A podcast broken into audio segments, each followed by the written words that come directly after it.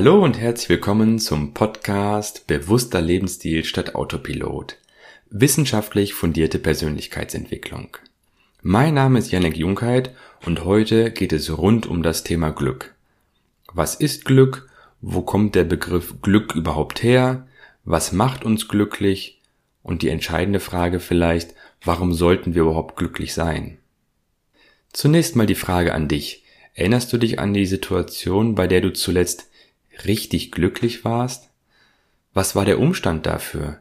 Ist es ein Gefühl, was du reproduzieren kannst? Oder in welchem Umfeld fühlst du dich besonders glücklich? Eher im privaten oder im beruflichen? Das sind alles Fragen, die man sich selber stellen kann, um herauszufinden, was einen selber überhaupt glücklich macht. Doch starten möchte ich diese Podcast-Folge gerne mit der Frage, wo das Wort Glück denn überhaupt herkommt. Denn das Wort Glück ist noch gar nicht so alt. Es wird erst seit dem 12. Jahrhundert verwendet und kommt von Gelucke oder auch Lucke. Also die ursprüngliche Bedeutung war gelingen, gut enden. Wir können also Glück haben oder auch glücklich sein, wobei Glück haben nicht automatisch bedeutet, dass wir auch glücklich sind. Ich persönlich finde die folgende Definition sehr passend. Glücklich sein wird unter anderem dann erreicht, wenn die eigenen Stärken ausgebaut werden und so oft wie möglich verwendet werden.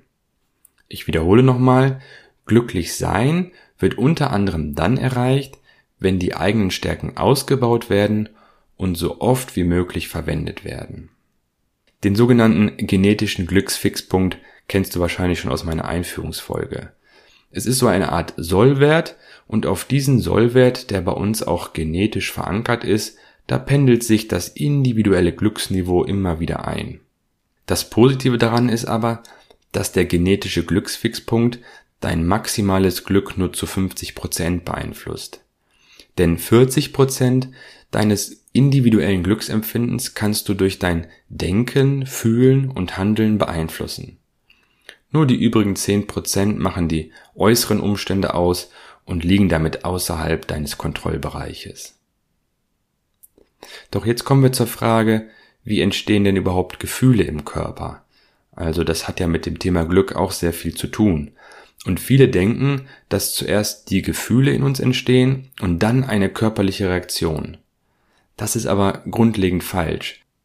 Zu diesem Thema möchte ich dir nur gerne eine Studie, weil ich sie ganz interessant war, einmal vor kurz vorstellen. Und zwar hat diese Studie herausgefunden, dass die Menschen, die beim Lesen eines Comics einen Stift quer im Mund hatten und mit den Zähnen haben sie diesen Stift festgehalten und diese Personen fanden den Comic wesentlich lustiger als die Vergleichsgruppe. Also es gibt zumindest einen wechselseitigen Zusammenhang bei der Kommunikation zwischen Gehirn und Körper. Doch die entscheidende Frage ist ja, was macht uns denn überhaupt glücklich? Und da hat die UNO einfache Grundbedingungen mal zusammengeschrieben. Und zwar sind das mindestens 2500 Kalorien und 100 Liter Wasserverbrauch am Tag, sowie mindestens 6 Quadratmeter Wohnraum, ein Platz zum Kochen sowie 6 Jahre Schulzeit. Und im dazugehörigen World Book of Happiness, da zählen die 100 Forscher allerdings noch viele weitere Faktoren auf. Unter anderem stabile Beziehungen, Gesundheit, einen angemessenen Beruf, Freunde, Kinder und Geld für Grundbedürfnisse. Doch jetzt ist die Frage, warum sollen wir denn überhaupt glücklich sein? Und ein interessanter Faktor ist, dass Glücklichsein dein Leben verlängern kann. Vielleicht hast du schon mal von der sogenannten Nonnenstudie gehört. Das ist eine Langzeitstudie, die hat eine Gruppe von 180 Nonnen untersucht. Und der Vorteil dieser, dieses Studiendesigns mit den Nonnen ist, dass ähm, Nonnen leben unter sehr ähnlichen Umständen. Also sie trinken kein Alkohol, haben keinen Sex, rauchen nicht, haben keine Kinder, leben in der gleichen Region und ernähren sich häufig auch sehr ähnlich. Und beim Eintritt ins Kloster wurden die damals 20-jährigen Frauen gefragt, welche Gefühle sie denn bewegten und das haben sie aufgeschrieben und daraus entstanden insgesamt so zwei bis dreiseitige Autobiografien. Und diese 180 Autobiografien, die wurden dann auf ihren Anteil von positiven, neutralen und auch negativen Wörtern und Sätzen in vier Gruppen eingeteilt. Und die Ergebnisse waren sehr beeindruckend, denn die positiv eingestellten Nonnen, die lebten im Schnitt sieben Jahre länger als die weniger optimistischen Nonnen. Also glücklich sein kann auch das eigene Leben verlängern. Wenn du dich jetzt fragst, wo denn die glücklichen Menschen statistisch gesehen auf der Welt leben, dann gibt es den sogenannten Indexpunkte im World Happiness Report 2017 bis 2019. Finnland auf Platz 1, Dänemark auf Platz 2, die Schweiz auf Platz 3 und Deutschland auf Platz 17 noch vor den USA, Frankreich, Spanien und Italien. Doch jetzt fragst du dich vielleicht auch, warum sollten wir denn überhaupt glücklich sein? Und da ist es so, Glück bedeutet Gesundheit und ein angenehmes Gefühl haben. Und vor allen Dingen, wenn wir glücklich sind, führt uns das auch zum Handeln. Und wie wir vorhin schon gehört haben, glückliche Menschen leben länger. Francis Bacon hat ein sehr schönes Zitat, wie ich finde, zu dem Thema gemacht. Nicht die Glücklichen sind dankbar, es sind die Dankbaren, die glücklich sind.